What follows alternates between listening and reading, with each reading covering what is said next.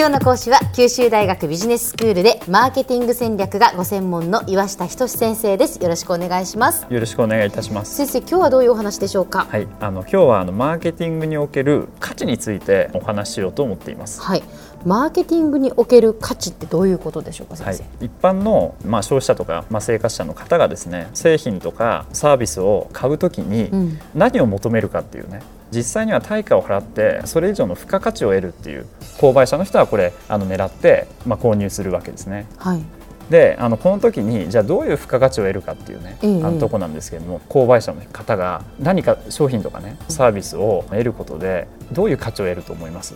価値ですか、うん、それはやっぱりそれを例えば買うことで何かこう楽になるとか。そうですよね、まあ、一つ楽になるって要するにストレスがなくなるっていうね、えー、何らかのこのストレスがなくなるっていうのは一つありますよね。ね。他はどうですか？他ですか？まあでもブランドみたいなものは、うん、そのそれを持っていることによってのステータスみたいなものを感じるとか。ね、はいまあ、専門的な用語で言うとあの見せびらかし消費とかね。あのそういった言葉でもこれ言うんですけどね。見せびらかし消費あのブランド品持つことによって、ええ、他の人にこう見せびらかして要するにいいだろうっていうあそういったものもこれ価値としてありますよね。え、で、まあ、いくつかあるんですけどもあの初めに言ったいただいたようなストレスがなくなるね、うん、あのこれっていうのは機能的価値というふうにこれ専門的には言われてますね。はい、であの2つ目のなんかこのワクワク感とか、うん、あの幸福感みたいなものが感情的ですよね、うん、だどちらかというとこれ右脳で感じるんであのまあ常識的価値っていうふうに言われてますね、うん、で3つ目はあの最近ですと環境とかね地球に優しいそういった部分でも消費者の方価値を感じるというのであの社会的価値ということが言われてますね、はいはいはい。まあ、今日この3つのね機能的価値と情緒的価値と社会的価値のあのまあ3つに関してね詳しく見ていこうと思うんですけども、はい、1点目のこの機能的価値に関しては、うん、サービスのこの品質あるいは製品のこの品質で消費者に価値を与える、まあ、こういったものですね、ええ、あの例えばなんですけどもあの小浜さん車乗られます？車乗ります。であの車であのどういったことを感じられると機能的価値をあの感じることができると思いますか？機能的価値ですよね、はい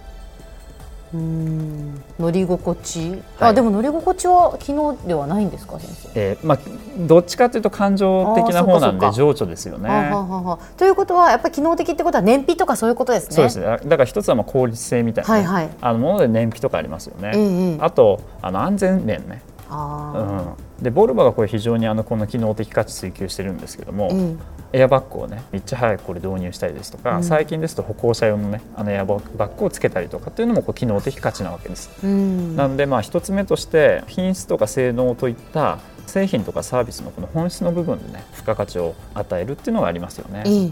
であの2つ目はあの情緒的価値なんですけども、先ほど言ったその乗り心地だからそのシートの、まあ硬さとか、そうそうですよね、例えばそういうことですよね。ありますよね。ただそれだけでもないと思うんですよね。あの上手的価値って結構、えー、あの最近センサリーマーケティングってあの注目を浴びていて、えー、あの情緒の部分ね、右脳にこの訴求する価値って非常にこれ注目されてるんですね。うんうんうん、他どうですか？音ってことです音もそうですよね。えー、他どうですか？多分五感で考えていただくと分かりやすい五感で音とかまあ、その触り心地ってことですよね。ありますよね。動作のしやすさとか。はい。車って匂いありません？ありますあります。あの新車の特有の匂いとかありますよね。そうなんです。あの非常にこのあの匂いには気を使って要するに心地よい匂いですよね、うん、そういったものもこれ情緒的価値ですね、うん、だから基本的に高級車あのメルセデスとかねあの BMW ってありますけども年間あの何億円も突っ込んでこの情緒的価値をね、あの高めるような工夫をしてるんですね。なんか見た目の美しさとかも結局そういうことですよね。えっと見た目の美しさは、ただあの機能面にもこれ関わってきていて、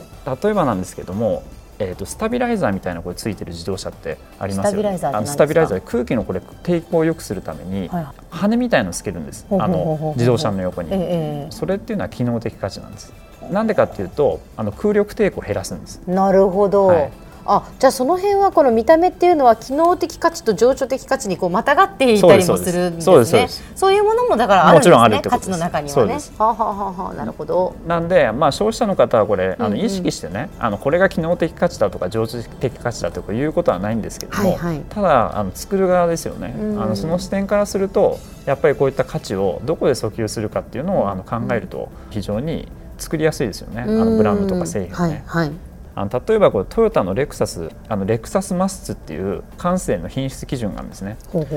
例えばパワーウィンドのこの動作のスピードが非常にこれ心地よいように設計されていまして、うん、小笠原流の作法ですね。襖の開け方とか、うん、それを参考にしてドアの開閉の、ね、スピードとかそういったものをあの調整しているわけです。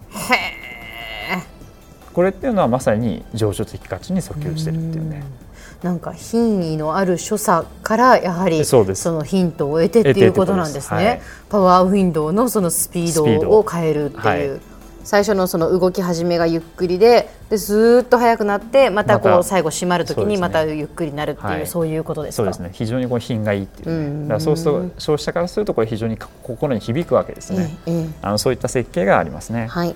で、えー、と最後があの社会的価値なんですけども、最近あのマーケティング3.0って言われて環境とかね地球に配慮するあのそういったあの話って非常にクローズアップされてるわけですね、うん、ちょっと前にあのヒットしたあの花王のアタックネオってご存知ですか？もちろん。であれってあのすすぎ1回で驚きの白さになるっていうのはコンセプトなんです。はいはいはい、ですすぎ1回でっていうのはこうポイントで、ええ、あの一つはコストを削減できますよね、うん、要するに非常にちょっとの洗剤できれいにできるってね。でもう一つはあの時短があるわけです。そうです、はい、あれ時間がやっぱりね短縮できるっていうのは助かるんですよね、ね、でそれっていうのもこの社会的価値なわけです、え、あの地球に配慮したりですとかあのさすすぎも少なくて済みますからね。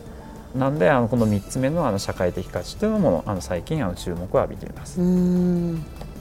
では先生今日のまとめをお願いします、はい。えーと、マーケティングにはあの3つの価値がありますよで、まあ、この3つの価値を高めることによってより消費者にとって価値のある、ね、商品とかサービスになるよとであのこの3つの価値なんですけども機能的価値とあの常識的価値と、まあ、社会的価値の3つがあると、はい、であの最後にあのもう一つなんですけどもあの最近注目を浴びているもので経験価値というものがあります、はい、であのこの経験価値なんですけども例えばあのおしゃれなねあのカフェに行くとコーヒー高いですよね、ええ、だけどもあの入っちゃうことってありません？はいはいはい。でそれっていうのはおしゃれな部分の雰囲気に付加価値がついてるわけです。だ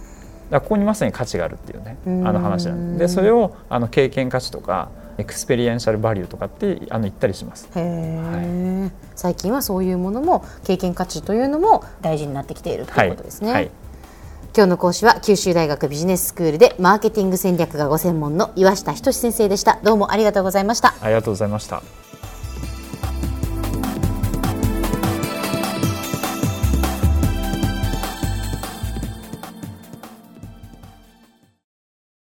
ゾクゾクグイグイメラメラつながる。ゾワゾワ。ハラハラ。メキメキ。つながる。ズキズキ。モワモワ。ホカホカつながる。キリキリ。ザワザワキュンキュン。ガンガン。ワクワク。ウズウズドキドキ。ルンルン。バクバク。九州人のいろんな気持ちつなげます。九州から輝こう。キラキラつながる。 QTnet